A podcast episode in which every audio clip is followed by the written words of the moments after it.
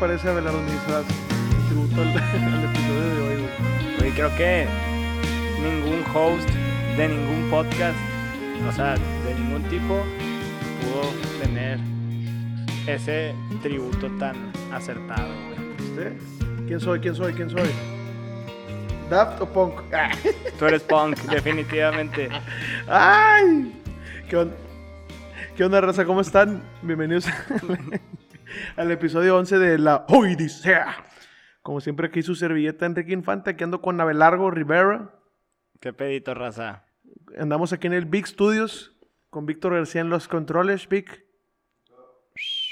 Tenemos acá un, un- un- el asistente, asistente de producción, el Pepe. El Pepe. ¿Qué, ¿Cuál es tu apellido, Pepe? ¿Cómo? Acebal. Acebal. Ale. Fancy, fancy. Ale. Ale. ¿Acebal qué? Ale. Ese ya Pepe Dávila, Pepe Dávila. Ese ya estuvo más serio, a la verga. Sí, fue como que, oh, nada, está bien verga los dos. Pero Acebal, ¿de dónde es, güey? Bueno, Pepe Acebal, güey. Te- Vamos a dejarlo en Pepe, güey, para que nadie se confunda, güey. Tenemos a Pepe aquí de, ingenie- de asistente de producción. Básicamente va a grabar Insta Stories, güey. Pero aquí está con nosotros. Eh, el día de hoy vamos a hablar de un tema que ya estaba en la lista, güey. Porque se me hace un grupo muy enigmático, güey. Creo que han de ser los personajes más famosos en la industria de la música que nadie sepa. Bueno, que nadie sabe quiénes son. O no, sí saben Muy quiénes son, poca pero... gente. Y lo guardan en secreto. Que lo, que lo guardan en secreto y aparte, o sea, sí, sí hay fotos, ¿no, güey? Pero pues realmente yo no, pues como no los ves mucho, nomás ves las fotos que la toma a veces los paparazzi, pues no, si yo los veo en la calle no sé quiénes son. Vinieron a, a revolucionar la música, güey, y a creerse dioses. Creerse. Se creen O- dioses. o- para mí los que hacen música electrónica se creen dioses, güey. O sea, pero ellos nunca se autoproclamaron. No, nada que ver, no. Esos Ah, vatos, ok. es- o sea, esos vatos no, no, no, no hay ni entrevistas, güey. Pero bueno, damas y caballeros, vamos a hablar del episodio, digo, del episodio, de Daft Punk. Y lo que para mí es que ellos son el futuro de la música que todavía no llega, güey. Este episodio va con dedicación especial para el papá de mi compa Hyde, que acaba de salir del hospital. Y para el Muñe. Pero bueno, empecemos. A ver, Laura, te quiero, que- quiero plantearte una idea en la cabeza, ¿ok, güey? A ver. Quiero que te imagines que estamos tú y yo en los ochentas, viviendo en Estados Unidos, y yo te hablo que, hey, Abelardo, how are you? te hablo y te digo, no, ya fuera de pedos. Digo, hey, vamos a ir a un antro, güey, ¿vamos o qué? Que Simón, güey. ¿Cómo te imaginas la vibra en los antros en los ochentas, güey? Como la película de Will Ferrell, la de ¿Cuál, güey? Roxbury se llama. Ese no lo saco, ¿qué pedo con ese movie? Se trata de, de unos morros ricos, güey. Fresas. De los ochentas, afros, pantalones acampanados, camisas desabotonadas, cruces de oro y todo ese pedo acá, onda tipo, pues sí, ochentera gangster zona, como fusionada. Y se trata de que quieren ir a, la- a un antro que se llama el Roxbury, que es el antro más exclusivo, creo que de en Miami. Y pues la película se trata de todo el trip para entrar. Y luego ya que entran, pues, lo que se vive adentro, ¿no? Y estaba chido, güey. ¿Y cómo te No. imaginas la onda, güey? Así, porque yo no soy muy antrero, pero sí me tocó ir antes aquí en Monterrey. En general, güey. Y lo que percibo es que antes de que llegara todo el trip de los DJs, la, o sea, la vibra en general de los nightclubs era muy distinta, güey. Sí, güey. Pues creo que son, es muy diferente porque no es como ahora que vas y reservas una mesa y tienes que a consumir y todo ese pedo, ¿no? Se pusieron Eh, muy mamones, ¿no? Sí, creo que... Pero por ejemplo, Antes, la, la antes música, no te ¿qué tenías que arreglar. ta- pues la música me imagino que estaba más chida antes, güey. Porque, porque era música en vivo, ¿no, güey? Pues música en vivo y además que si había DJs, pues era con vinilos y... Es que el trip es cómo pasaron de vinilos, güey, a lo que es la música electrónica. Que, es, que quiero empezar con eso, güey, porque para llegar al género que el cual empezó a tocar Daft Punk, eh, Daft Punk que es French House, güey, pues tuvo que pasar varias cosas antes y esto va a ser un breve resumen. Es que a mí me tripea mucho porque como lo que nosotros conocemos es que está un pinche DJ ahí poniendo las rolas que todo el mundo se sabe para que todo el mundo pistee esas mamadas, güey Simón. cómo fue evolucionando y el que dio el primer gran paso para ese pedo realmente fue Daft Punk, güey. Fue la banda, fue la banda que popularizó el EDM, güey, realmente. Muchos no, David Guetta, espérate, no, güey. La banda que popularizó, hizo que a todo el mundo le gustara ese pedo porque no era música para todos, güey. Había sido un movimiento underground hasta que salieron estos güeyes, fue Daft Punk. Pero bueno, güey. Estaba, así, así eran como que los antros en esos lados, güey. Esos lados son allá en, En, en Francia. esta- en Estados Unidos, en güey. Estados Unidos. En Estados Unidos estaba pasando en Chicago, güey. Se estaba generando una escena underground de música electrónica, como, como puedes ver en la foto, en la fotografía. Parece como un teatro Sí, pues es, es, antiguo. es que ahí te va, güey. ¿Por qué crees que se llama música house, güey? No sé, ni idea, güey. ¿Qué es un juego de palabras? No, no, no, güey. El trip es que eh, la escena underground de DJs que estaban empezando a alterar la música, güey. Que lo, lo que hacían es que agarraran música de los 70s y 80s y la modificaban para que sonaran los bajos más fuerte, güey. Eso fue el inicio de la música house y que fueran, Como- y que fueran loops de cuatros. Es como un, un movimiento como el de las cumbias rebajadas. Podría decirse, de hecho, sí, va, va mucho por ahí, que están editadas para que suene más choncho, güey. Ajá, Simón. Y el trip es que como hacían todo en bodegas, que en inglés son warehouses, Ok, sí. se le empezó a decir en vez de warehouse music, house music. Entonces ya se empezó a crear la, la cultura, güey, que era house. Ok, y a huevo el venue era parte importante del movimiento. ¿El qué? El venue. Sí, porque era- eran puros lugares unders y, que, y, y también era, bueno, algo que es importante decir es que era, era para la raza afroamericana, güey.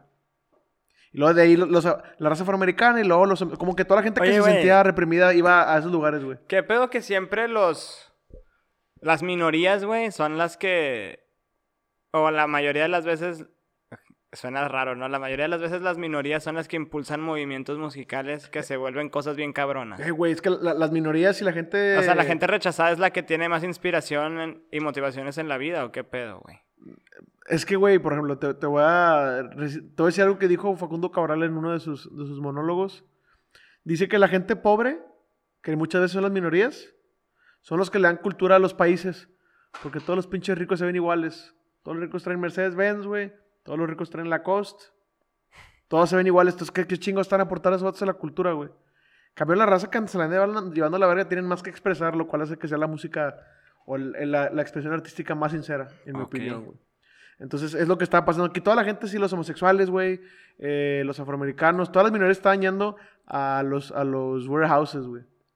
Donde estaba pasando este pedo.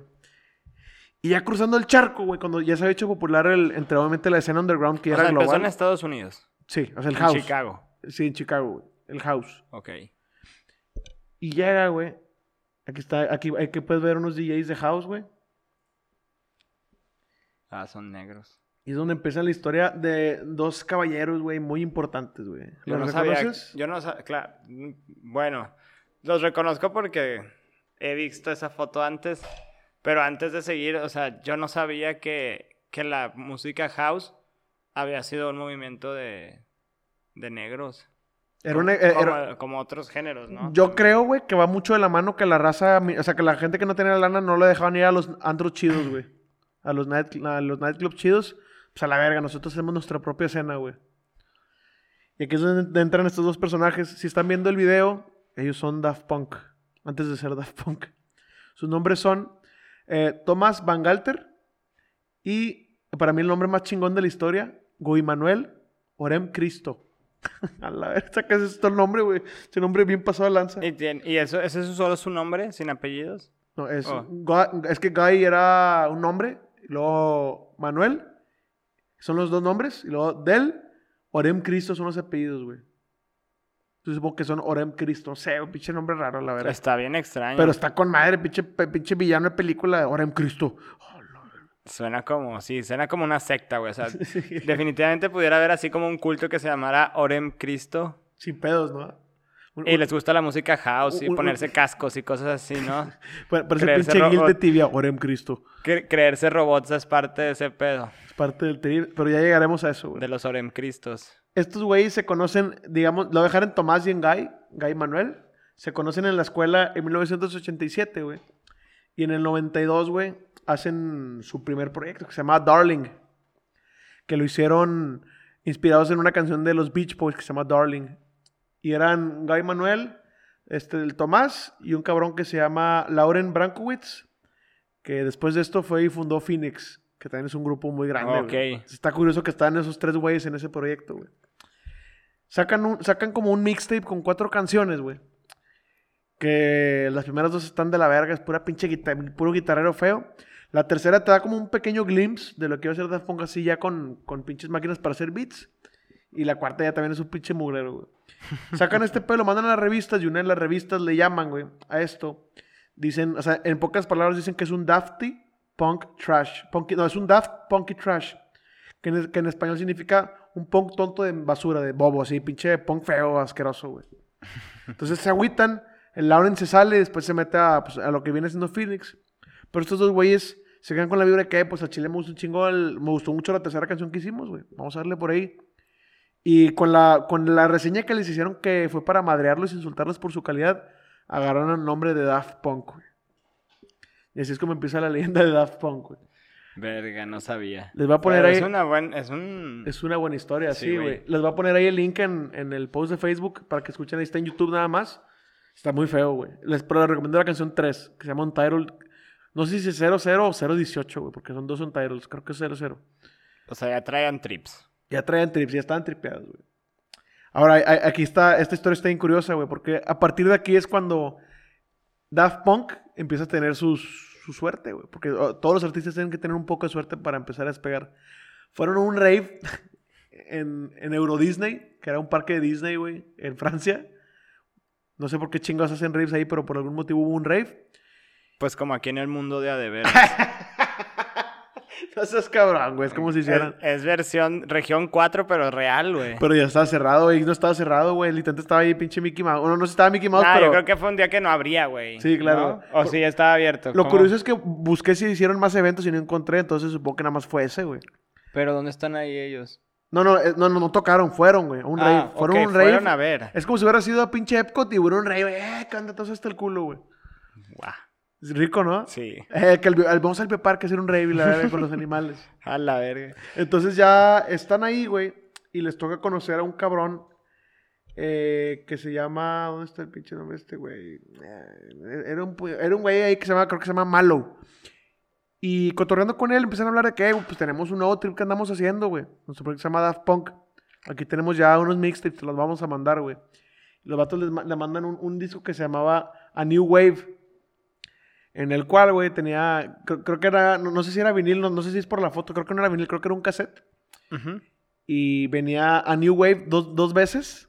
En la, en la parte. En la A, con versión extendida. Y en la segunda parte venía uno que se llamaba Salt. Y la última era la, la A New Wave, pero editada. Que sería la versión final que se llamaba Alive, güey. Ahora, esta canción de Alive, güey, fue la que les dio la entrada, cabrón. Porque hasta el punto que esa canción sale en el primer disco de Daft Punk. Que lo grabaron. Esto fue en el 93. El primer disco de Daft Punk sale en el 97. Pero sí, a partir de esto ya les empieza a llegar la suerte, cabrón. Les empiezan a, ah, pues está chido, se lo empiezan a rolar, lo empiezan a poner en la radio, güey, empiezan a llamar la atención. Para el 96, güey, ya se han aventado su primer tour en Estados Unidos. Ahí pueden ver a Daft Punk con su primer intento de máscaras, porque obviamente no había budget. Las máscaras de Daft Punk son muy caras, eso lo tocaremos al rato. Oye, ¿qué año es eso? En el 96. 96. Sí, ya estamos en el 96, güey. Mamalón. Entonces, eh, ahí puedes ver que se fueron de tour y traen pinches mascarillas de esas de, que compras en las tiendas de disfraces, ¿no, güey? Sí. Entonces, eh, Pe- pero ya el. El. El concepto está ahí. Ya el concepto ya estaba ahí, cerca, cerca, cerca. El concepto se, ahorita te digo cuándo se... Porque llega un punto en el que ya saben que va- a qué dirección van, pero todavía no, güey. Y el siguiente año, güey, sacan eh, Homework.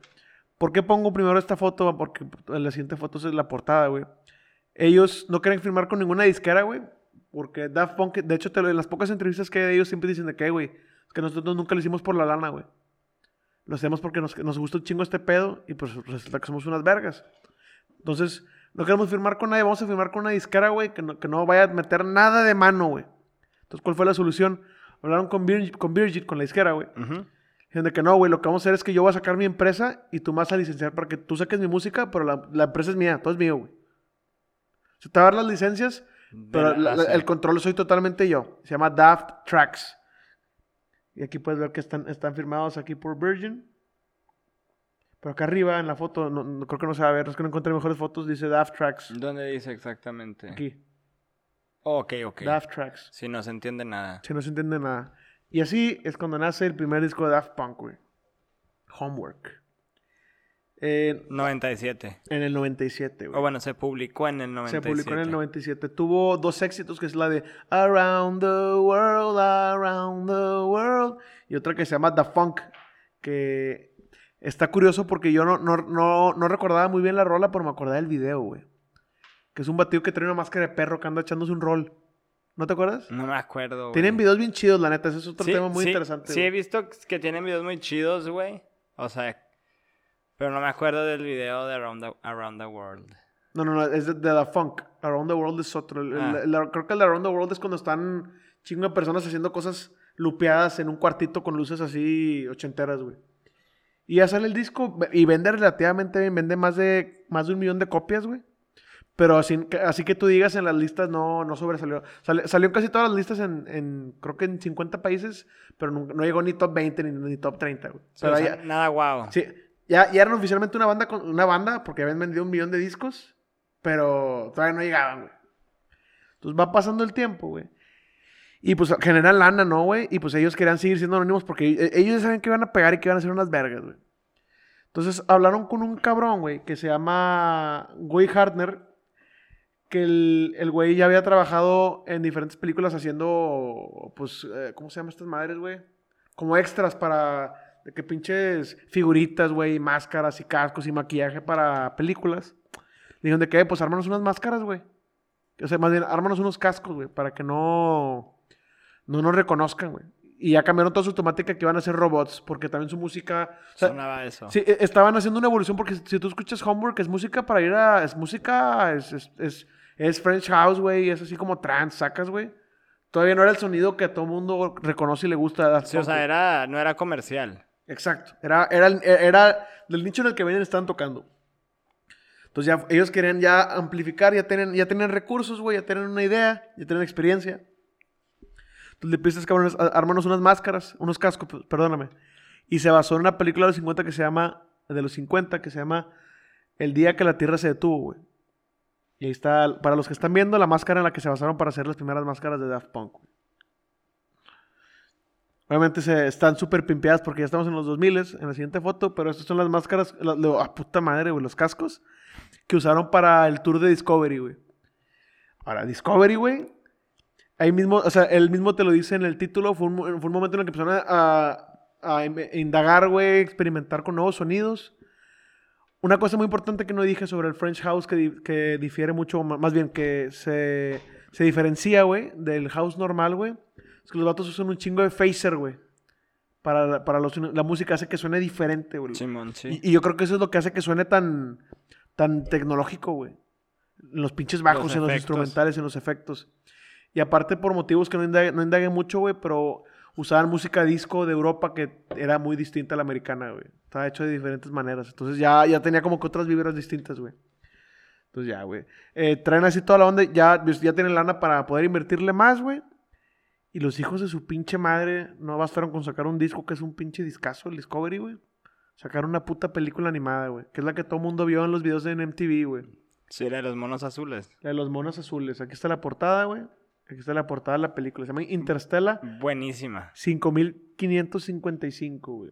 Que significa The Story of the Secret Star System, güey. Y Fax, ¿no? Hay, el que hizo ese pedo es el mismo que hizo Dragon Ball, ¿no? O un anime así, güey. Este, eh, el, el cabrón que hizo este pedo sí, sí, se llama Leiji Matsumoto, güey. Sacó más animes y mangas, pero no te quiero mentir, no estoy muy seguro si se según yo no, güey. Según yo, es del- era- ese güey era una- un vato que había hecho una caricatura bien famosa y que e- ellos. Ah, lo- sí, sí es famoso. es la, la raza, sí, es que es un señor ya, tiene como 70 años, güey. Sí, sí, sí. Ya era una persona importante y pues por eso lo buscaron, güey. Y pues es un trip porque vendió un putazo esta madre, güey. Sí. Vendieron un chingo de DVDs, güey. Y aparte el disco vendió un putazo, vendieron más de 6 millones de copias. Sí, pero es que ya fue un concepto completo, ¿no? De que el por qué los robots. Y había algo que contar, güey. Había algo que contar, definitivamente. Y está con madre porque aquí ya en este disco te das cuenta de lo que están aspirando esos vatos. Esto ya no, ya no era música... Ya, ya no era house, güey. No, ya no. Ya le han metido otros géneros, rockcito, güey, R&B, soul. Ya, ya era más dinámico y, y ya estaba sonando como lo, a lo que iba a sonar Daft Punk. Que para mí es una música... O sea, la música de Daft Punk está tan adelantada a su época que todavía no llegamos a eso, güey. Te, te das cuenta porque ningún grupo suena como ellos todavía, güey. Quizás Chromio y esos batillos, pero ñe, güey, no se parecen. Ni la vibra, ni el concepto. Y está con madre porque, güey, tuvimos un chingo de suerte. Nosotros que estamos más morros, que no, no lo vimos así. Pero, güey, nos salió Gorilas en el 2000 Ujú. con todo el concepto de los dibujos y todo ese pelo. Este puede salir en el 2001, güey. A la verga. Yo creo que la gente que estaba más grande pensaba que la música iba a ser totalmente distinta a lo que es ahorita por los conceptos que estaban sacando y que estaban pegando bien cabrón. Esto fue un éxito. Aquí es donde Daft Punk deja de ser un grupo ya importante del género de French House y la verga y se convierte en un grupo mundial, güey. Se convierte Sí, ya sí, sí. en algo gigantesco, güey. Y es cuando ya aparte llevan el concepto de la música del futuro a ese mundo que es el futuro en el que ellos viven, ¿no? Y el concierto, güey. No, y ahí te va, sea- te, te va a contar el trip de la película, en pocas palabras. De hecho, se merece una, una- O sea, está bien verga, la película merece un episodio como tal, güey. Pero básicamente se trata de unos güeyes que están tocando, que un cabrón va y los secuestra y se los lleva a la tierra y les mete pinches... De que les tira un láser para quitarles, bo- borrarles las memorias, güey. Y les cambia el color de piel para que parezcan humanos. Y los pone a tocar en todo el mundo para que se hagan famosos. Y el güey quiere, quiere conseguir tantos discos de oro, güey. Que con eso planea conquistar el universo. Pinche mamada, güey. Pero cuando pasa este pedo que lo secuestra, güey. Hay un batillo que está en otro lado que empieza a soñar que, que la morra principal, que se llama Estela, güey. Le está hablando de que "Eh, nos tienes que salvar y la verga. Eh, Este pedo que va a pasar y el güey pues, tiene su misión y va y lo salva. Ese es un pedo, güey. Pero al final todo mundo, como todos, como todos, siempre todo al final todo acaba con madre y gracias a la música. Pero es un tripsote, está con madre la pinche película. Justamente me la aventé ayer, güey. De huevos. O sea, güey, yo, yo ayer fue mi idea de que me aventé la película, güey. Me aventé toda la discografía, andaba así con la verga, andaba hablando robot y le... Verga, güey. Yo tengo mucho que no la veo, pero la he visto varias veces y está chida, güey. Y, y- yo, y yo recuerdo de morro, güey, cuando veas el pinche... Los videos de la pinche... Del, de la nave de guitarra y la verga, sacas, güey. Ah, sí, güey. qué buena video, qué, buena película. Concepto, güey. Sí, cabrón. Pero bueno, güey, de... Ah, cabrón, hubo un pedo de espacio-tiempo, güey. Pero, Bailó Berta. pero estamos de regreso. ¿En qué nos habíamos quedado? güey? Ah, sí, ya me acordé. Ah, bueno, estamos hablando de la movie que sacó Daft Punk cuando sacaron Discovery en paralelo, güey. Y hay algunas canciones que todo el mundo recuerda como One More Time, Aerodynamic y Better, Faster and Stronger, güey. Que hasta ahí, ahí fue cuando era, cre- creo que eran los inicios de Kanye West, ¿no? Que el vato usó eso de sample. Sí. Pues Es uno de los múltiples artistas que han sido inspirados por Daft Punk. Sí, sueños por esas épocas, güey. O sea, no, más, más.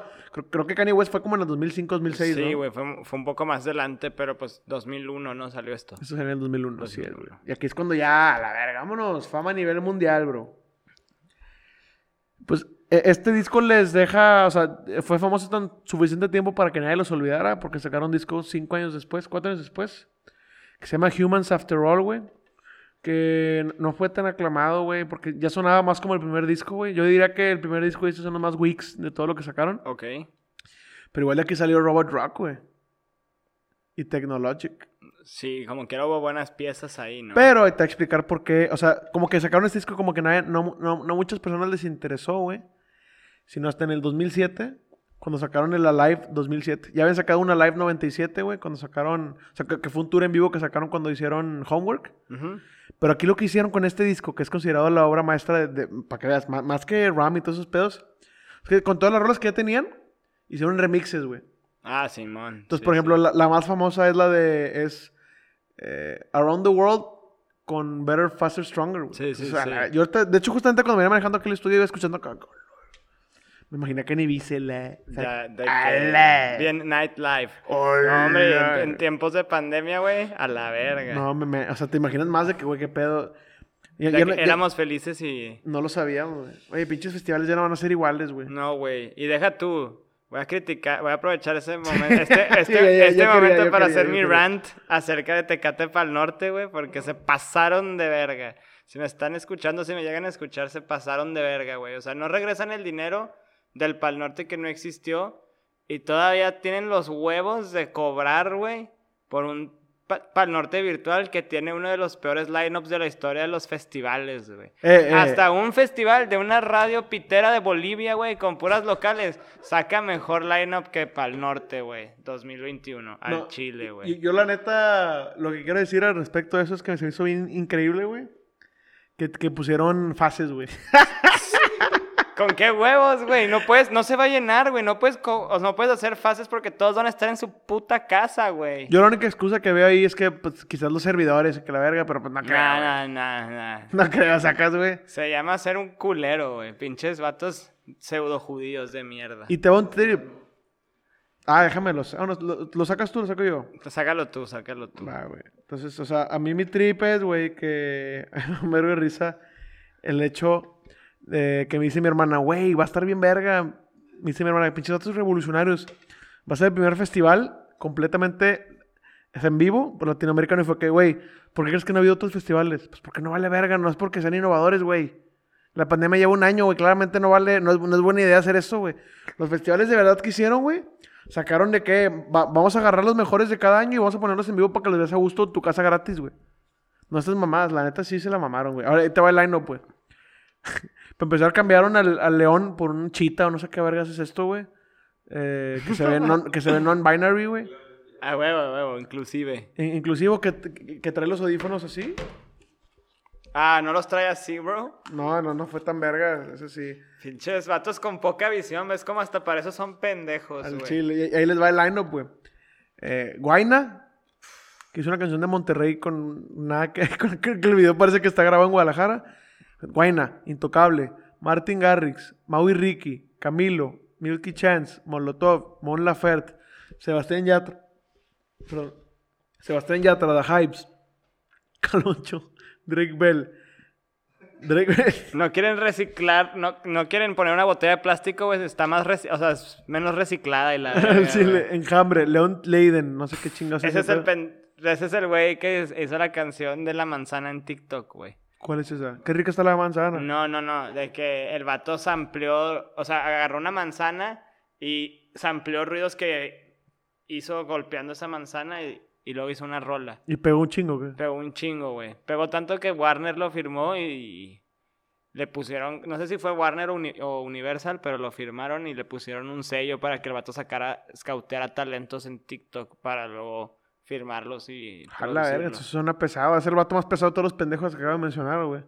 Sabino, Jera MX y Siddhartha. Y invitado especial, Franco Escamilla con la mole, güey. Casi, casi fue de que, oigan, oye, güey, altiplano, ¿me puedes pasar todos los artistas reciclados que tienes? Simón, güey, no hay pedo, te los pago al doble. Simón, bye. Órale, sobre. Bueno, no, deja tú. Yo, estoy- yo, yo creo que este pedo, porque el trip es que yo no sé si tengan pedos con el reembolso, güey. Del, del festival pasado, porque los gastos sí se hicieron, se canceló última hora, güey. Entonces, yo no sé si lo están haciendo para recuperar lana para los reembolsos, güey. ¿Qué tanto te puede costar hacer esta mamada? Nada, güey, no va a costar nada. O sea, pueden rentar lo que sea, porque no se necesita espacio grande. Pueden rentar el pabellón M aquí en Monterrey, digo, los que no sepan. No, pero- no, este pollo está grabado, eh, güey. O ¿Ya- sea, ¿Ya está hecho? Porque, o sea, mi, mi hermana me estuvo chingue chingue que, ay, va a venir Guayna, anda Guayna en Monterrey, anda Camilo. Yo creo que ya lo grabaron todo. Todas esas mamás ya están grabadas, no son en vivo, güey. Sí, por eso, pero me refiero a que rentas un, un tipo el pabellón M. Ahí grabas todos Y de ahí, y ahí usas ese escenario como base y ahí grabas todos, güey. Ahí sobres. Cada quien pone su set y sobres. Sí, yo creo que sí le hicieron Pues, algo así, güey. Como... Pero igual también se puede hacer de otras formas como fueron los Grammys de que Cristian Nodal rentó de que un patio, un- o sea, una casa y en el patio ahí armaron un set y el Camilo de que... Yo, yo, la neta, no creo que The Hype se haya venido, güey. Ni. O sea, yo, yo- quizás los Mon Laferte y Drake Bell, esas mamás que pues están cerca, o Drake Bell que no tiene nada que hacer más que venir a Monterrey, güey. Güey, ¿qué así? ¿Qué pedo? ¿Qué pedo? Pero bueno, a Chile. Ya, mucho rant. Sí, la neta sí, perdón, pero tachita para el Pal Norte, güey. No se me hace. O sea, te das cuenta cuando haces el- este pedo por negocio, más que. O sea, obviamente todo el mundo lo hace por negocio porque es una chinga, güey. Sí, Pero este, eh, la neta, el Pal Norte es la antítesis, güey, del festival hecho con amor, güey. claro. Y tienes del otro lado la balanza en machaca, pero bueno, ya, no, este no es un rant, esto- hablamos de Daft Punk, güey. El trip es que ya después de la, de la live, güey, sacan el, el- la, la música que hicieron para la película de Tron, calaverga, güey. Musicaza, güey. Señora música. Está bien pasada, verga, la música de Tron Legacy, güey. Es básicamente música electrónica con música de orquesta, güey. Sí, sí, sí. Y acá mis amigos, güey, se basaron en diferentes productores de música de películas para hacer la música. John Carpenter, que, tenía, eh, que era el director de películas de miedo, y aparte hacía la música. Ese rato que hizo The Thing, entre otras películas. Se agarraron al Vangelis, que hizo la música de, de Blade Runner, güey. Ujú. Y se agarraron a otros güeyes bien pasados de lanza. Pinche discote, está bien cabrón este disco, güey. Está muy... Es algo muy distinto a Daft Punk, pero al mismo tiempo no. Y es que, te digo, ¿te acuerdas cuando... Bueno, que en el podcast se habló, güey, que habían agarrado a, a, a Mort Garzón, el de Plantasia, para que hiciera la música del futuro, güey. Sí. Para, para lo de la luna. Simón. Yo creo que se basaron, fue- li- literal, nada más buscaron a Daft Punk de que tú, tú tienes que hacer la música de Tron, güey. Estás en otro pedo. Y como ya, este, creo, creo que, no sé, había- no sé, no me acuerdo si había sido Daft Punk completo, nada más Tomás, güey, los que han hecho música para Gaspar Noé. En Irre- la música irreversible es de, de- no sé si de Tomás o de Daft Punk, Ujú. pero ya tienen experiencia haciendo música para películas, güey. Ok, pues montense sobres, órale, ya está, sobres. Y pues la neta, está muy buena la Fue música. un buen experimento, o sea, fue un experimento que salió bien, ¿no? Sí, no, no es música, no, no se parece mucho al otro que han hecho, pero sí suena, sí cumple la labor que es, pues Tron es un mundo Ambientar, como... ambi- ambienta, con madre, Sí. así es, güey. Y luego ya, damas y caballeros, aquí llega el momento de la verdad, güey, que es donde llega el último disco de Daft Punk, que es un tremendo, supremo vergazo, güey. Un vergazo bien dado. Un güey. vergazo tridimensional a la verga, así, pinche 5D VR y la verga. Va a salir así. Sí, mira. El que es para mí una de las mejores producciones de la historia, güey. Y para mí está en el top 3 de mejores discos que ha salido este siglo, güey. Sale Random Access Memories, Está güey. bien para ti, güey. Ah, chile que sí, compadre. Pinche discazo, güey. Con- trabajaron con gente niveles así. Por ejemplo, el, el- el que hizo los masters, que estuvo mucho en el proceso de producción, güey. Estuvo trabajando, déjame te digo su nombre, güey. El Mick Wazowski. Ese güey también estuvo. Fue, fue Mike Wazowski. Simón, sí. Mick Wazowski y estaba este, ¿dónde está este güey? Se llama Bob Lewis. que Trabajó con Led Zeppelin, con Queen, güey. Jimi Hendrix, los Beatles, Wings, George Sí, sí, Harrison, sí, a la sí. verga. Trabajó con todos, güey. Más de 500 producciones a su nombre con pura banda de élite, güey. Aquí estuvo ahí jalando con estos vatos. Ahora, no, no- sé si tú te acuerdas un poco de cómo fue el proceso de grabación, que fue algo pendejamente caro. Estuvieron como en cuatro estudios, güey. Sí, güey, pues. eh, para empezar, el disco se tardó como cinco años, güey. Costó más de un millón de dólares. O sea, fue una inversión de más de un millón de dólares en total porque el disco se empezó a hacer antes del disco de Tron, güey. O sea, sacaron el disco de Alive y luego Empezaron a jalar en esto. empezaron a jalar en esto. Y en medio de- y a los dos años de estar jalando en esto, eh, les ofrecen lo de Tron, pausan, luego vuelven. Pero todo fue como. Querían. No sé. Si hay una. Está, está escrito, güey, por el güey que fue como el coproductor con ellos, güey, que fue casi del que fue el ingeniero desde. Casi desde el principio, como que su compa, el que les sabía mover a, a muchas cosas. Y querían utilizar la, la tecnología antigua para as- sacar el sonido del futuro, güey. O sea, ya existía lo digital y como estaban buscando hacer algo distinto, algo nuevo, algo que sonara diferente a lo demás, dijeron, güey, tiene que ser 100% análogo, no podemos usar plugins porque es lo que todo el mundo está usando ahorita y si queremos sacar ese sonido que nadie está usando, necesitamos usar las máquinas que ya nadie usa, ¿no? Y pues el proceso de grabación empezó primero con sesiones de experimentación con el Mick Gusowski, que creo que al Mick Gusowski lo consideran coproductor también del disco porque estuvo desde el inicio. Se brincó, se- o sea, no estuvo durante todo el proceso, pero estuvo en lo más importante que fue como la gestación de toda la idea del, del proyecto que fue antes de que hicieran Tron. Entonces, se juntaron con este güey. Se- eh, eh, no sé exactamente en cuántos estudios se hizo este pedo, pero fue un desmadre porque se grabó en muchas partes del mundo en diferentes eh, años Ujú. Y mantener la misma esencia pues es complicado, ¿no? Pero el principio de los experimentos era pues queremos grabar en cinta de dos pulgadas y ¿Y cómo es ese proceso de grabar en cintas de dos pulgadas? ¿Es el que tiene, tiene tu jefe en el estudio, güey? Simón.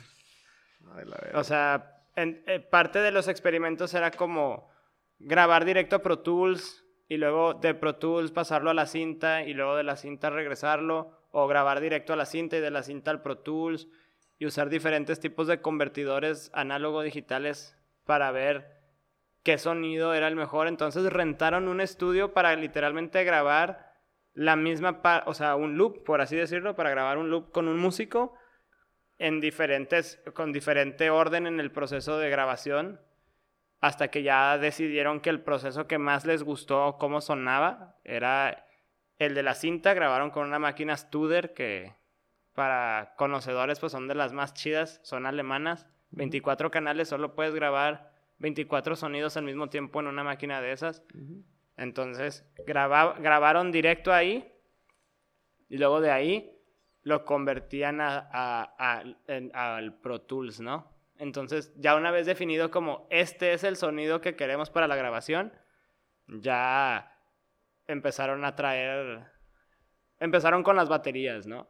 Grabaron las baterías y es un fue un proceso, pues, complejo, pero que eh, querían que la batería sonara como las grabaciones de los 80, 70 y precisamente pues Mick Gusowski, güey, hizo Earth, Wind and Fire y Michael Jackson, Quincy Jones, o sea, es un jefote, Te ando buscando al, baterista que usaron aquí porque estaba leyendo que, de, hecho en una entrevista el, el, Giovanni Giorgio Ajá. dice que tenían al mejor baterista del mundo, John Robinson, que dice que ha sido un músico de sesión muy famoso desde los 60, 70. Pues de hecho, Parte, el, ingeniero eh, explica que para lograr ese sonido que buscaban, güey, 60, o sea, setentero, buscaron a gente muy específica y especializada que haya vivido, en, que vivió en esas épocas para darle ese, ese sentido, güey, al disco.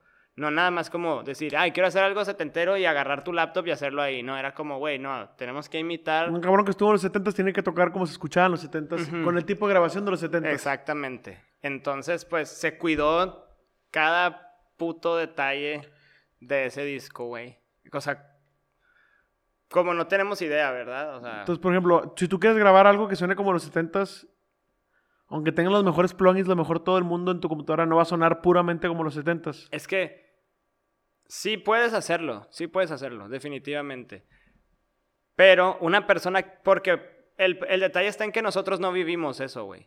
Y no tenemos, eh, al, menos si no tienes un estudio de grabación o un sistema de monitoreo chingón en un cuarto acustizado, que donde puedas escuchar la música directo de Tidal, no vas a notar diferencia alguna de una grabación. O sea, si no sabes, güey. porque la, mayoría de la gente no sabe, no sabe cuál es la diferencia.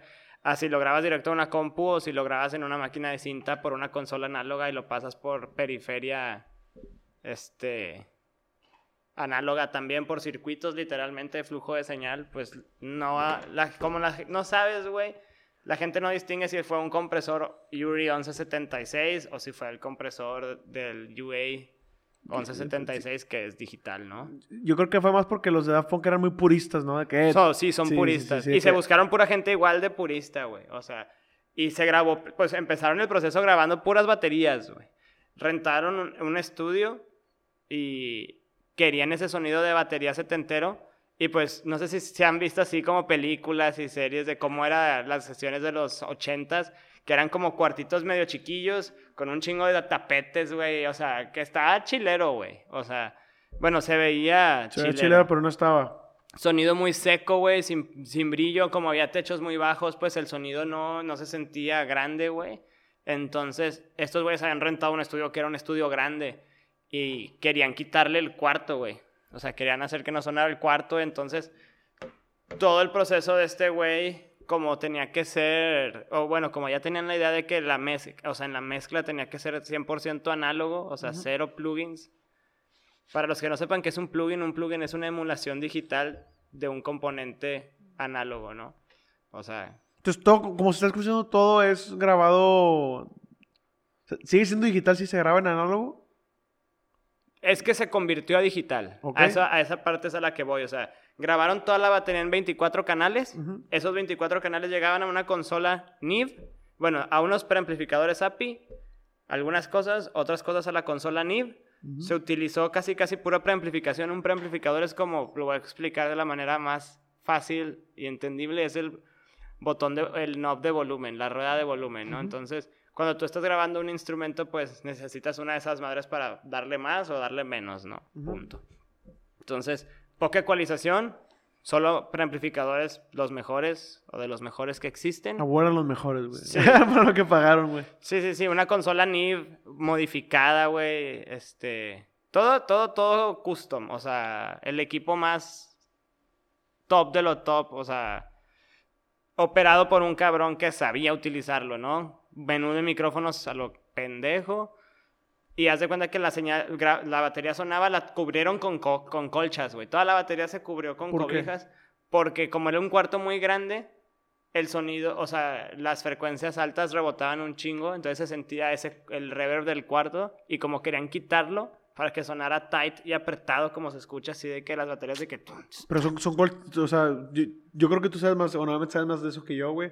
Que- o sea, me da duda porque si- siento que si es una colcha muy gorda no puedes hacer que suene chido, güey. Ah, claro, pues mm, mm, no explican qué tipo de colcha es. O sea, si son las ¿Qué del tigre o si son las, o si son las ¿Qué normales. te imaginas, güey? Yo me imagino que fue más como sábanas, güey. Ok, unas sabanitas. Y, y distin- en distintos, Verga, eh, distintos grosores para distintos tambores, ¿no? O sea, un chingo de músicos Este- en esta madre. Y se, se, se llegaba la señal a la consola Ujú. y de la consola se grababa, al o sea, por cuestión de, de, por si las dudas, se estaba grabando directo a, una a la Studer, o sea, a la cinta, y en otra compu, al mismo tiempo, se estaba grabando en, en Pro Tools.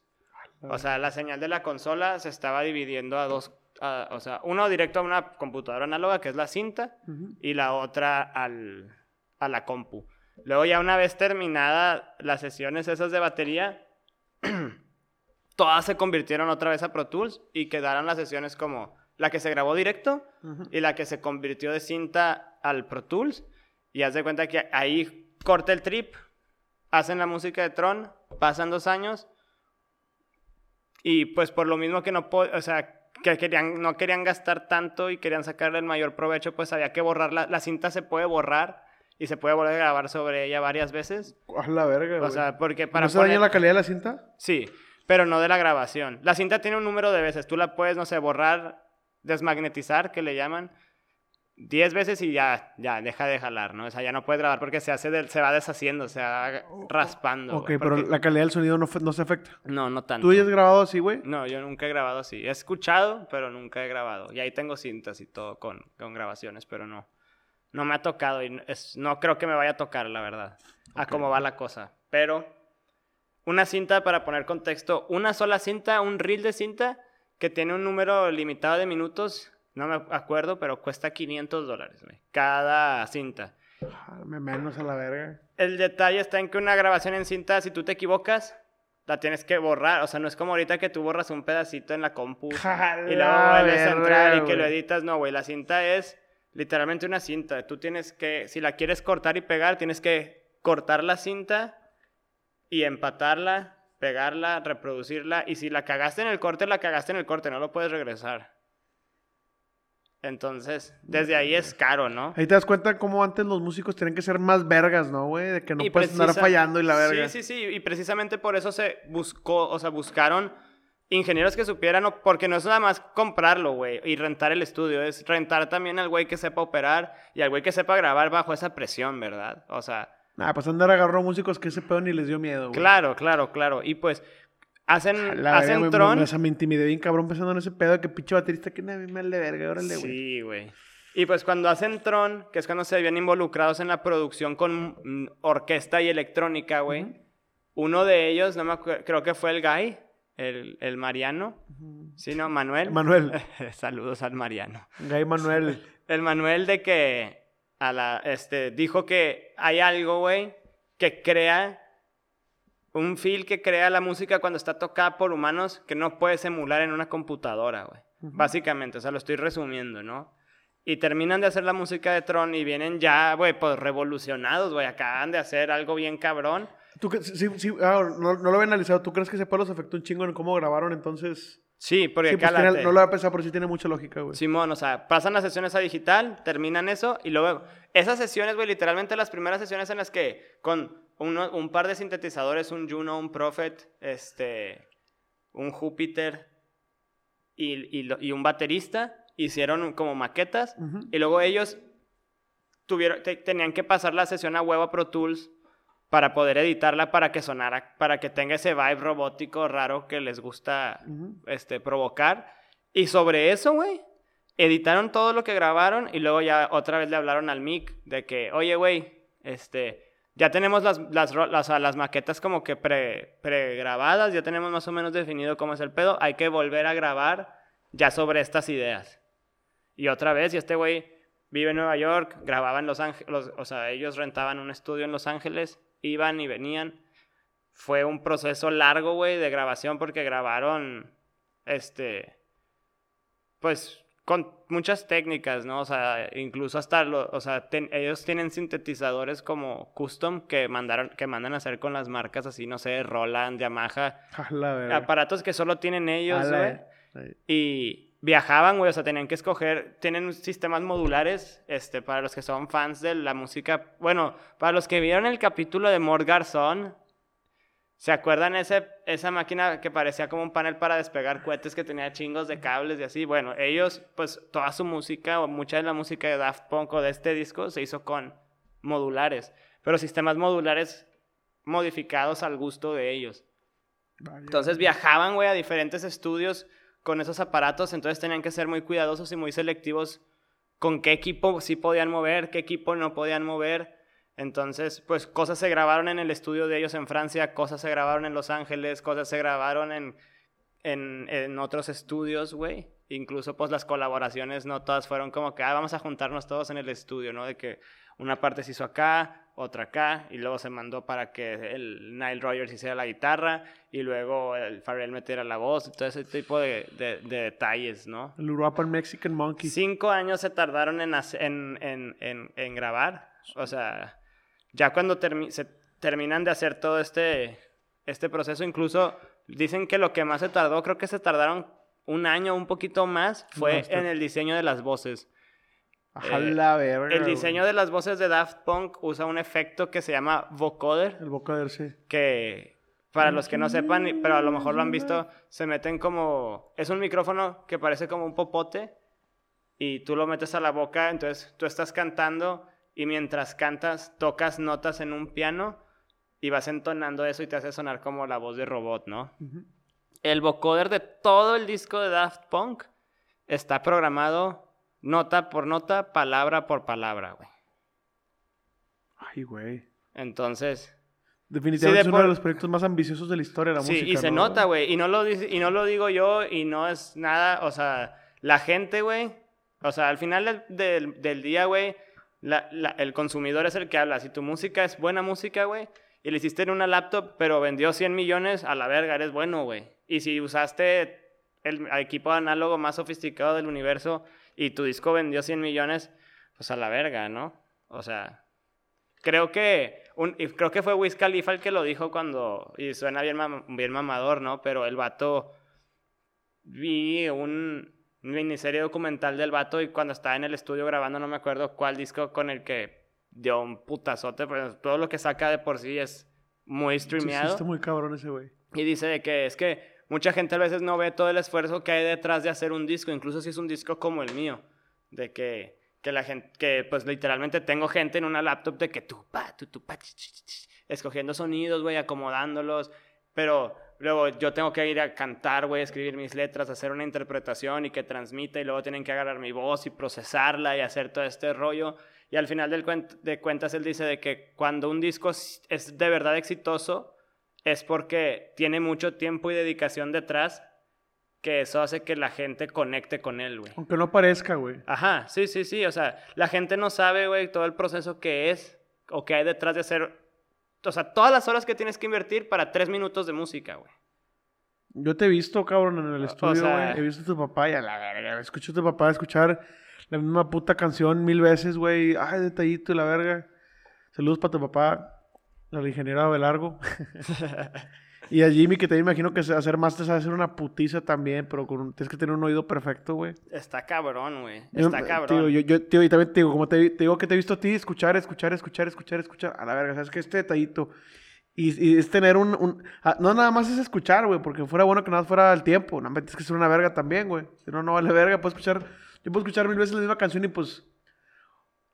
Hay ciertas canciones que sí detecto ciertas cosillas ya cuando la escucho más veces, güey, pero pues, yo que no tengo un oído entrenado para mezclar, güey. nah, es otro nivel. O sea, porque no solamente requiere el tiempo que le, le estás dedicando ahorita, sino miles de horas, güey, anteriores con las que cual aprendiste a escuchar mejor para poder editar mejor, güey. Claro, No, claro. Pues es un proceso, es como todo, ¿no? O sea, Entonces, yo, yo cuando me dices lo de los vocoder, güey, me doy una pequeña idea, güey, de la chica que se metieron porque yo lo he visto, pero sé que no, no puedo realmente imaginar la vergüenza que fue. Y luego aparte hacerlo análogo, güey, porque hay muchas formas de hacerlo digital. O sea, tú puedes cantar y ya hay programas que te abren como un pianito por un lado y salen todas las notas y salen una gráfica como tu voz y las notas que vas hiteando y tú puedes escoger de este lado la escala de la canción. Entonces te va cancelando las opciones, pues... y ¿Es el autotune ese que? No, ese es el Melodyne. Ok. Este, el Autotune también tiene esta opción y el Waves Tune y hay varios, ¿no? Para los que les interesa saber. Eh, y tú vas empujando las notas hacia arriba o hacia abajo dentro de las escalas para que tengan una coherencia melódica, ¿no? Pero estos güeyes literalmente lo tenían que hacer así, a ver. ¿Qué palabra sigue? Esta palabra. A ver, cántala. Ok, pasa por estas tres notas. Bueno, ya está. Ay, su pinche, ya me cansé no de escucharte, güey. Tú la cantas, yo la toco. ¿Sacas? Ta- Y, y cantaban esa parte y, y le picaste mal. No, güey, te tardaste un segundo, un milisegundo, ¿no? Es así. La neta es que el disco es perfecto, güey. Sí, sí, está cuidado casi. No puedo decir que se cubrieron todos los detalles porque siempre hay una forma de mejorar, güey. Esto definitivamente está bien cabrón de encontrar, güey. O sea, encontrar dónde está el error en este pedo porque eh, tiene toda la mano, güey. Tiene toda la mano de gente... Sí, Literalmente las mejores personas que pudieron estar en ese proyecto estuvieron, güey. Sí, En pocas palabras. Claro, güey. Y por eso es que, bueno, y, re- y revolucionó la forma en la que se estaban haciendo los discos, güey, porque la tirada de las disqueras era, y como todos los putos negocios, haz- trata de invertir lo menos posible en tu producto para que a la hora de venderlo, pues, o sea, Le ganes más. le güey. ganes más, ¿no? Pero estos güeyes hicieron todo lo contrario, o sea, fueron literalmente, güey, vamos a hacer el disco más artísticamente eh, natural posible y no vamos a fijarnos en el, o sea, sí, van- sí nos vamos a fijar en el presupuesto porque fue financiado por ellos, o sea, nada más por ellos dos, todo el proyecto, no estaban firmados, ese disco se firmó hasta después de que ya había salido, Sí, en Colombia, ¿no? no me, no me acuerdo, pero pues todo, o sea, se trabajó así. Grabaron bases, se editaron las bases, se regrabaron los instrumentos sobre las nuevas bases. Entre estudios se grabaron sintetizadores por, también, los sintetizadores de que, a ver, vamos a pasar este sintetizador por este amplificador de guitarra. Y así, ¿no? El bajo se grabó, creo que el bajo fue lo más sencillo de que una caja directa y un, digo, un ah, NIV 1073 y un, un compresor Teletronics LA2A, que es como de los más conocidos, y sobres con eso, ¿no? Y, y luego todo lo- la mayoría del electrónico se hizo en, la, en el estudio de ellos y luego se, porque se, se fueron turnando como... Creo que muchos grabaron que incluso en sus home studios, el Julián Casablancas grabó en su estudio, También Farrell, ¿no? el Farrell también grabó en su estudio. El Panda Bear también. Yo, o sea, yo, casi todos grabaron sus estudios. Es que era mucha chamba, güey. Sí, pero era tener que estar llevando eh, chingos de equipo de un lado para otro, güey. Y a la Para hora de mantener que... la pureza, ¿no? Simón, y por eso el- es, fue una, una parte clave, güey, de esto es que, por ejemplo, el que hizo la mayoría de la ingeniería junto con el Mick Wazowski, que es el, el ingeniero de Daft Punk, es que a la hora de que lo mezcló el Mick Wazowski, como estuvo involucrado desde el tracking, él ya sabía qué es lo que iba a recibir, güey. O sea, y lo, y lo explica, ¿no? Güey, pues cuando llega ya todo lo electrónico, pues mí más o menos me sorprendí cuando escuché los vocoders, dije, a la verga con estos pinches obsesivos de que está bien cabrón, pero que no se sacó de pedo y que no se tardó mucho. O sea, lo que parece, suena tan cabrón, güey, porque incluso le han hecho reseñas de que cómo se escucha, cuál es el mejor, o sea, eh, en cuanto a calificar un disco por su calidad sonora, güey, es que agarran el archivo y lo ponen en la peor calidad posible. Ujú. Y el que suene mejor en la peor calidad posible es el mejor, es el que mejor suena, güey. ¿Sacas? Es un... Es un... ¿Cómo se llama? Es una práctica normal, güey. No sé qué tan normal sea, la Pero- Suena bien verga ese flex, güey. Pero ese disco, o sea, la- el mix y el master, o sea, de ese disco del RAM, es el, fue el, es el, ha sido el disco de mejor calidad sonora del, del siglo XXI, güey. No, pues claro, güey. O sea, es, o sea, es lo que te, como, el- como lo llegué a hablar con lo de The Avalanches, güey. O sea, este nivel de exigencia no es normal, güey. Y mucho menos en la música popular, güey. No, para nada. De hecho, lo hicieron popular a la verga. Básica, o sea, es lo que te digo. Hay varios artistas, muchos artistas, eh, por, querer ser expe- por, querer experimentar y querer llevar la música a un siguiente nivel, pues realmente no, no la arman, güey. La, gran mayoría de los músicos, y por sí que nadie la arma. Tienes gente que se quiso copiar que no valió verga. Gente que sí trae calidad pero quisieron experimentar para llevar la música más lejos, no la armaron. Yo quiero decir que, para empezar, Daft Punk es una de las bandas que es como Queen que a todo mundo le gusta, la neta, güey. Y el que te digo que no es un pinche mentiroso no es porque me te quiere dar la contra, güey. A todo mundo le gusta Daft Punk. Porque Le he perdido una canción. Sí, sí, güey. sí, porque eh, sí. La, la línea entre música electrónica, que pues es muy tediosa y todo el pedo, con lo popular, güey, y aparte está bien amigal y, y son puros músicos, bueno, no es algo genérico, güey, ¿me entiendes? Yo creo que le abarca todos los gustos, o sea, yo creo que tienes que ser un amargado o querer dar la contra para que no te guste Daft Punk, en mi opinión, güey. Que es lo mismo que hacía Queen y que es lo mismo que hacen los Beatles, que mucha gente dice que los Beatles no vale verga, pero nada más porque les molesta porque es considerada la mejor banda de la historia, que para mí lo es, güey. Mira, a mí no me... A mí, a- o sea, yo no digo que los Beatles sean malos, pero no es música que yo escucho, güey. Pero, O sea, se me hace que están overrated, ¿ok? o sea, en gustos personales. Pero bueno, se- según yo, tu- tus gustos son más variados hacia cosas más técnicas, ¿no? Sí, sí, sí, sí. Pero no es, no es tanto por eso. O sea, sí entiendo la importancia de la música de los Beatles en, en cuanto a En el negocio, per lo- se, en el cabrón. negocio y en lo que se escucha y cómo evolucionó la música, ¿no? Pero siento que al mismo tiempo siempre ha habido bandas que hacen cosas más chidas que no pegan tanto. ¿Como quién? ¿Como King Crimson? Pues en, esas, en esos años, pues todo lo que era el, el, el prog, güey, Ujú. y el psicodélico estaba mucho más chido, güey. ¿Se te hace? O sea, no era, lo, no era tan comercial, pero pues eran mejores, güey. Ya tendremos este debate después, güey, en un clubhouse. Jalo. pero... Pero sí, para, para no... Porque ya también nos pedimos así con el pinche ran de, de- de- del Pal Norte que sale la verga, por cierto. Pero sí, sacaron esta pinche obra maestra que fue un vergazo. Ahora sí, para que fue un vergazo en todos lados, güey. Claro, güey. Claro, yo me acuerdo cuando salió, lo escu- escuché y Víctor, fue de que... Víctor lloró cuando salió. ¿Te acuerdas, Víctor? A la verga, güey. ¿Quién no lloró cuando salió este pedo, güey? O sea, ¿quién no blasteaba esa puta rola, güey? O sea, ese pendejo disco a la verga. Y tiene de todo, güey. Eso es lo chido. O sea, tú escuchas los singles y es de que a la verga. Están bien pinches funky, bailables, chidos, pero también tiene rolas... No me acuerdo cuál es, pero tiene unas psicodélicas acá bien marihuanotas. Tiene una bien triste, que es la... Déjame te digo cuál es. Ahorita estaba buscando... Bueno, la de Touch. Que es la... Creo que es la última. A la verga, pinche orquesta que trae un coda de Get Lucky, güey. Al final... Ah, no, no es Get Lucky. Es la de Bring Life Back, Back to Music, güey. Déjame te pongo el disco para que veas. Antes no la voy a poner porque luego nos demandan, ¿verdad? Pero... Pero hay una rola, güey. Que, de hecho, cuando volví a escuchar el disco... Dije, ah, chinga, como que este pedo no va muy acorde a lo que viene representando el disco, pero a la verga, te pega en el corazón, güey. La de The Game of Love, que es casi puro vocoder, güey. It is the The game of love. Sí, güey. No, no, no. no, Ese es un pedo, disco- güey, ¿cuántas horas tiene detrás? Está increíble. Nada más para que esa vocecita suene así. Sí, pinches de que 100 horas para que para una línea y la verga. Al chile, güey. Al chile. A Chile, gracias a Daft Punk por traernos una Sí. a la verga. Y por poner la vara así alta, güey, porque hacía mucho que nadie lo hacía. Exacto, güey. O sea, ha habido buenos conceptos, definitivamente. Y revolucionaron también el mundo del en vivo y no, hemos, no tocamos ese tema. Es que es, es un trip porque los vatos no les gustaba, pero tenían que tocar en vivo antes para darse a conocer. Y claro, en el Alive sí. Pero vamos a tocar el tip del Coachella, de esa presentación ver, legendaria. Échala, échala. Yo, yo no tengo fotos, pero échala, No, cuéntala. no, ¿no lo has visto, güey? No, güey. Bueno, para los que no lo hayan visto, vamos a poner esa, esa liga en, Eh, es- en- en en- el video y en, to- en todos en la descripción del podcast. Solo existen videos de celular cuando el Nokia era ese Nokia, los que tenemos arriba de 25 años nos acordamos, güey. del, Ok. del Nokia ese que era un pinche ladrillo con las orillas rojas o azules, güey.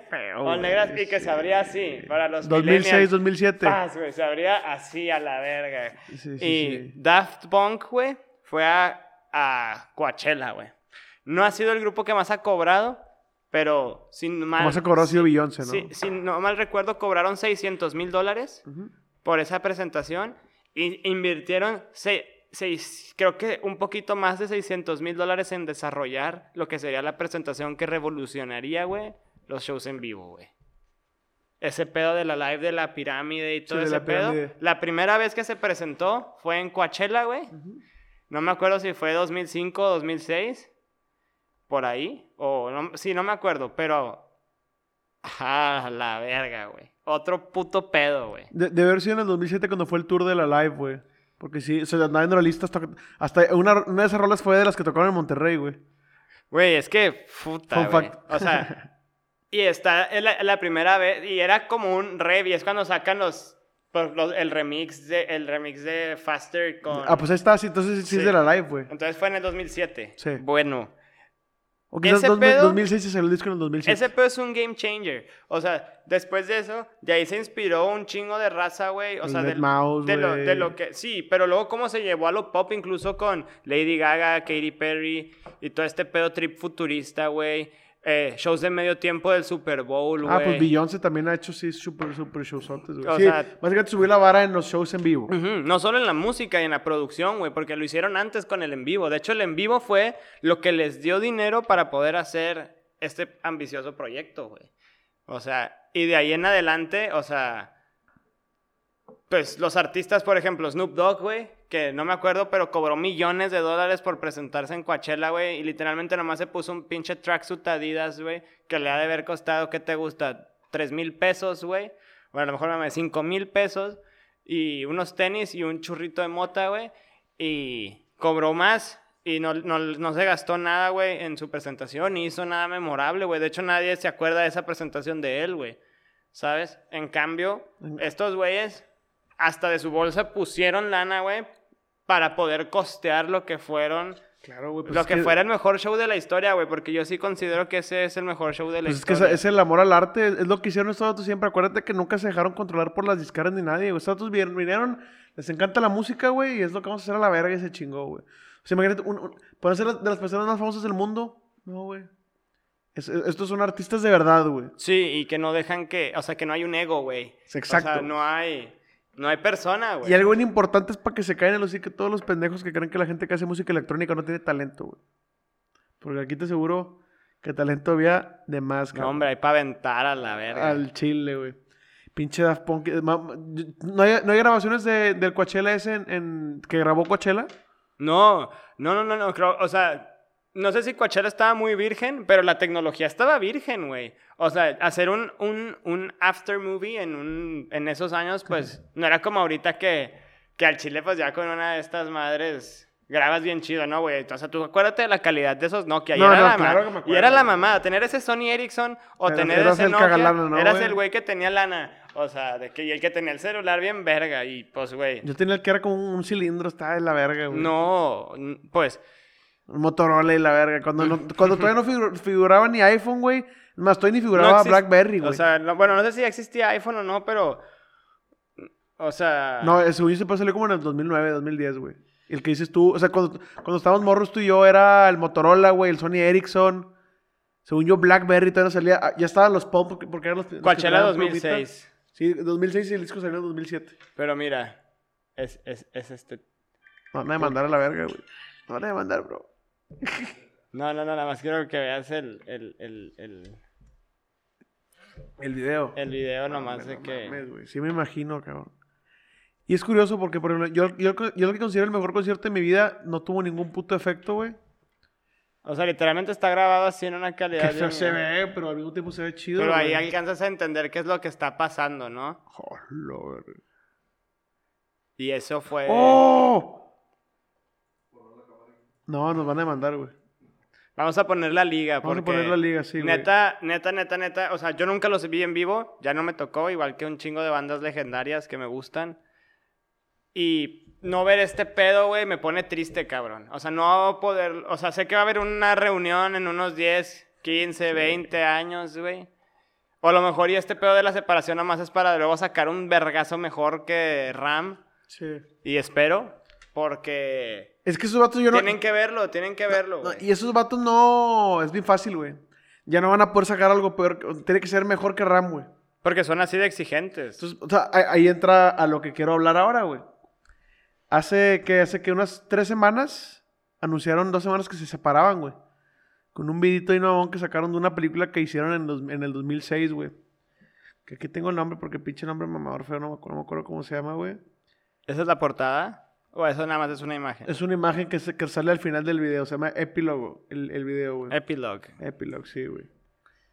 Eh, usaron un video, güey. A la verga, ¿dónde está? Se llama Electroma, güey. La película. Sí, Electroma es buenísima. Vi- ¿Viste el, ¿Viste el video este? No, no he visto el Bueno, ese, eh, ese Bueno, no. en, en Electroma hay una parte en la que se saludan y uno de los dos le, le- le prende un, un timer en la espalda al otro y Sí, luego sí, explota, sí. güey. Ajá. Y cuando pasa ese pedo, se empieza a escuchar la, la canción de Touch, que ya vi que no, es, de la, sigue, creo que después de Lose Yourself to Dance en el disco, y es con, con el cual se termina y se despiden de la raza, güey. Y, y ya horas después el, el encargado de todas las publicaciones de Daft Punk ya puso que se separaban sin decir por qué. Y aquí es donde un grupo que siempre estuvo lleno, siempre estuvo en el enigma, güey.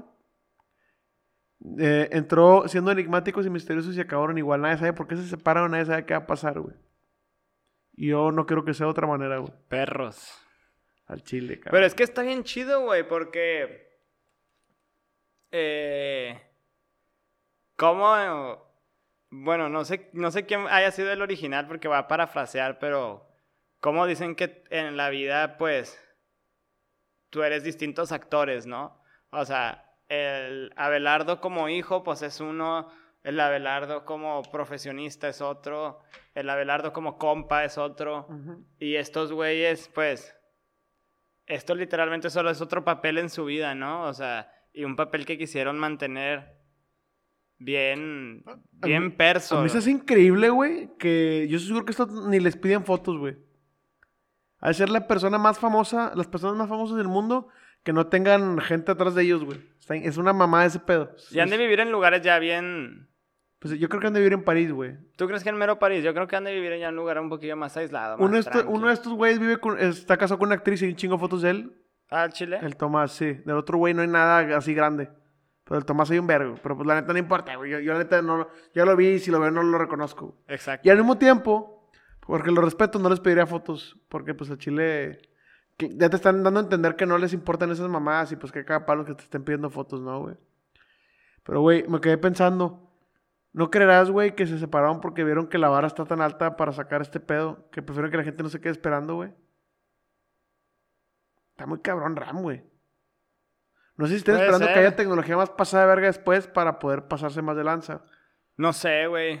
No sé, o a lo mejor van a producir otras cosas en, en, en solo. Yo, yo estoy seguro que van a, vol- van a sacar algo. O sea, mira.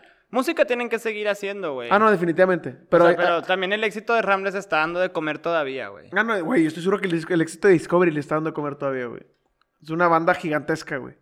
No, pero ahí te va. O sea, mi trip es. Mucha gente sigue- siguió esperando que sacaran rolas porque después, después de este, pues sacaron dos rolas con, eh, con The Weeknd, la de Starboy y la otra no me acuerdo cómo se llama. Y pues ya, pero no sacaron canciones de ellos, güey. Aquí el trip es de que, güey, a Chile sacar, sacar algo del nivel de Ram, güey. Estás loco, güey.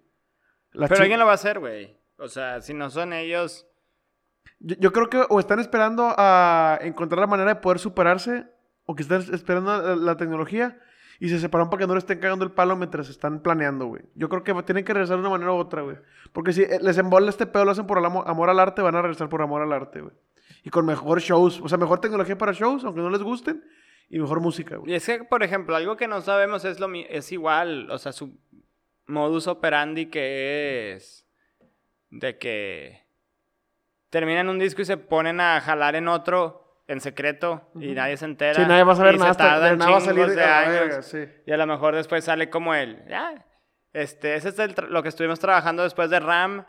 Y. O los. Como lo que sacó Bad Bunny de las que no salieron. O sea, que el Daft Punk se aplique la de las que no. Las que no hayan escuchado, güey. Yo, yo creo que para ellos el mensaje ese que dieron no significa nada, güey. O sea, sí, sí, va- traen algo entre manos, güey. Son artistas, nunca sabes qué pueden hacer, güey. Aquí deja un poco de, la- de las historias de las máscaras, güey. Fun fact, cada máscara aproximadamente les costó 65 mil dólares hacer, güey. Desde las primeras. Eh, las últimas, güey. Pero sí, o sea, siempre fueron gastos así, casi el millón de pesos. Traían pinches tecnología LED para moverlos, que ellos lo, ellos lo pueden controlar y todo el pedo, güey. La neta, su, su branding está muy único, está bien chingón. Tú- o sea, tú, tú, tú, aunque vieras versiones distintas de estas máscaras, de, de estos cascos, güey, ya está guardado en el, sub- en el inconsciente colectivo de todos que esas máscaras son de Daft Punk, güey. Y, y, por ejemplo, pocas tú- bandas y- hacen eso, Y la raza nunca va a saber quién es, quién es Daft y quién es Punk. Y tampoco van a saber, güey, si uno, uno era el que usaba esta y al día siguiente se puso la otra, güey. Y si eran dif- y si no, o sea, que nunca eran el mismo, güey. Tú que, tú O que, sea, a ver, bro, sigue, sigue, o sigue. sea, de que es como tú eres el que tiene la cara lisa y yo soy el que tiene el visor, güey. Y al día siguiente tú eres el que tiene la cara lisa y yo soy el que tiene el visor. Depende de qué mood te sientas, ¿no? De que, güey, hoy me siento ganas de ser este robot a la verga. Yo, yo- yo creo que el trip era porque uno estaba más, mucho más alto que otro, güey. De que casi una chompa, güey. Pero ahí te va, güey. ¿Cuántas veces crees que tocaron en vivo y no eran ellos? ¿Cómo van a saber que no son ellos, güey? También. Que haces que todas y la... Excepto la de Coachella. Pero aquí están todas las máscaras, la neta está bien verga. está bien verga eso que dijiste, ¿eh? ¿De qué? De que cuántas veces habrán tocado que no eran ellos, güey. Yo puesto que mínimo una, güey. Y pues ya, güey. Que... Que nada más están allá atrás poniéndole play. Puse unas fotos bien... No mames, así se ven sin casco. Ah, aquí está Daft sin casco y Punk sin casco. No güey. mames, güey. si los viera en la calle, yo pensaría que es al revés, güey. Que ese Ah, es punk. punk sí. Simón. No, puse unas fotillas de algunos artistas importantes que fueron inspirados por ellos, pero pues se a la verga, no se trata de ellos este episodio. Si de Tecate para el norte, que chingue su Ah, madre. vato otra vez. Pero bueno, caballeros, una vez más, para nuestros amigos productores, les dejaron la vara a la verga de alta, güey. No se ve, está, ese pedo está en el espacio esa vara, güey. A la verga. Como te digo y te vuelvo a decir, güey, Daft Punk hizo música tan adelantada a su época que todavía no sale, güey. Todavía no pega ese pedo. Pero curiosamente, ¿Todavía no pega? to- todavía no pega, pero excepto ellos, ¿sacas? Se chingó. Lo más cercano es Chromio, buen pedo, güey. De lo que he escuchado. Pero Chromio después ya nalgueó, ¿no? Sí, Chromio ya está de la verga. O sea, Chromio cuando se presentó en Coachella, a la verga. pero es que Chromio, lo, lo que pasó, lo que pasó es que se, literalmente suena, suena muy similar a esto, güey. A lo que hizo Daft Punk. Sí, pero, Más pues, es que son- pero pues, es que sí, pues, güey, es, pues es una banda copia a final de cuentas. O sea, no lo quiero decir así, pero Chromio, pues. Como, la- como los tacos en copia. Los Eso, tacos con sí, copia. Simón. Es una inspiración, güey. O sea, es como, por ejemplo, aquí los regios, güey, el chicharrón de las Ramos siempre va a ser el de las Ramos, güey. O sea, el de, la chicharronería Méndez. ejemplo. O sea, el de la chicharronería Méndez puede estar bueno, güey. Pero para la gente siempre va a haber el de las Ramos. güey. Saludos a Darío Méndez, que no sé qué. Sé que nunca va a escuchar este pedo, pero me gustó un chingo su A lo mejor lo va a escuchar porque yo voy a hacer un podcast con él. ¿Ah, sí? O sea, con Vendedor por Accidente. ¿Al chile? Simón. Dile que hablamos de él aquí para Primicia, que lo escuche. primicia. Verguísima, güey. Sí, me gusta un chingo su contenido, se ve muy buen pedo el vato. Simón. Pero sí, necesitamos más artistas que hagan este pedo en la época moderna, güey. Ya no hay nadie, mínimo mainstream, mainstream, que esté poniendo la vara tan alta, güey. ¿Cómo es que pinche Bad Bunny saca como 40 canciones al año, sacas, güey? O sea...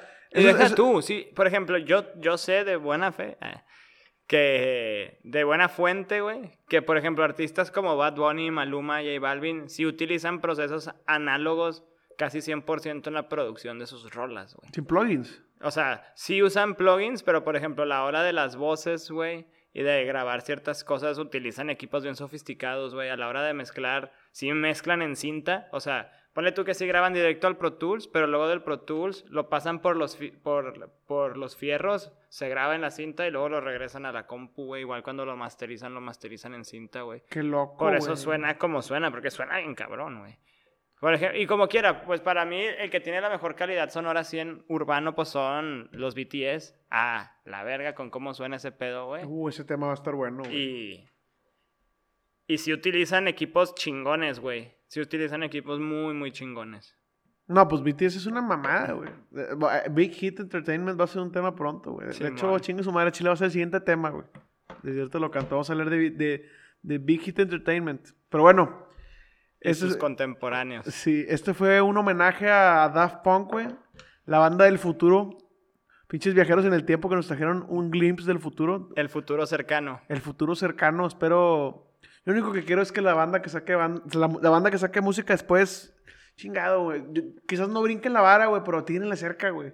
Échenle más ganas. Yo, sé, yo, yo entiendo que grabar música es complicado y explicaste todo el proceso, pero eh, siempre se puede subir un peldaño más, güey. Pero sí, y como quiera, no siempre tiene que ser a huevo análogo, güey. O sea. Más métele más a pinche amor al craft y ya, güey. Sí, exacto. O sea, tú puedes hacer que suene bien con, con tu laptop, la verdad. O sea, con tu laptop y tus plugins craqueados, puedes hacer que suene bien cabrón. Digo, Pin- eso es para toda la raza. Pinche Daft Punk está muy cabrón. Otra mujer escuchando tres. Lose yourself to dance. La Odisea. Come on, come on, come on, come on. Pero bueno, este fue un nuevo episodio de lo Odisea, en el episodio 11, güey. A la verga. 11 semanas. Doble dígito, bro. Enrique Infante. Abelardo Rivera. Víctor García. No se olviden de buscar la Odisea en redes sociales, güey. Recuerden que la Odisea es un podcast sobre música, en el cual hablamos de personajes que cambiaron la industria de la música y muchas veces no, no nos dimos cuenta. Que curiosamente todo el mundo, todo mundo se dio cuenta de quién que hizo Daft Punk, pero pues nadie sabe quiénes son, güey. Ni las personas que están detrás de. Bien verga, ¿no? Excelente, güey. Ponte verga. Eh, eh, nuestro plan aquí con este podcast, güey, es queremos prenderles su chispa de curiosidad para que conozcan música nueva y queremos acompañarnos en esta odisea musical Del momento. que es la eterna búsqueda del ritmo. Síganos en redes sociales, como les digo, este podcast se escucha en donde sea que se escuchen los podcasts, güey. Pinche en Instagram y la verga, si quieres subir todas las stories, así todo el podcast, güey. Spotify, Apple Music, Google Music, Facebook Music y la verga, no sé si existe esa To- mamada. todos con music. Todo lo que tenga que ver con music, ahí estamos ahí como para cagarse el palo, güey. Podcast.com. Podcast.com, mentiras.com, podcastfalsos.com, podcastdemusica.com, podcastdemusicamexico.com, todos esos ahí estamos, güey. No olviden seguir Big Studios, güey. Síganos en nuestras redes. Ya, ya poniendo en nuestras redes, ¿no, güey? Lalo, Abelardo es Lalo in the Sky, güey. El mismísimo. El mismísimo. Yo soy J. Enrique y C, creo, y la verdad no me acuerdo. Henry Cake. Henry Cake, J. Henry Cake. No se olviden de seguir a Big Studios, BCZ Studios, güey. Andamos grabando contenido de calidad. Muchas gracias, Víctor, por tratarnos también como siempre. Nuestro fondo, como siempre, es de nuestra querida Luisa. Damas y caballeros, esta fue la Odisea. Que suena más o menos así. Yo, Joseph. Tararara.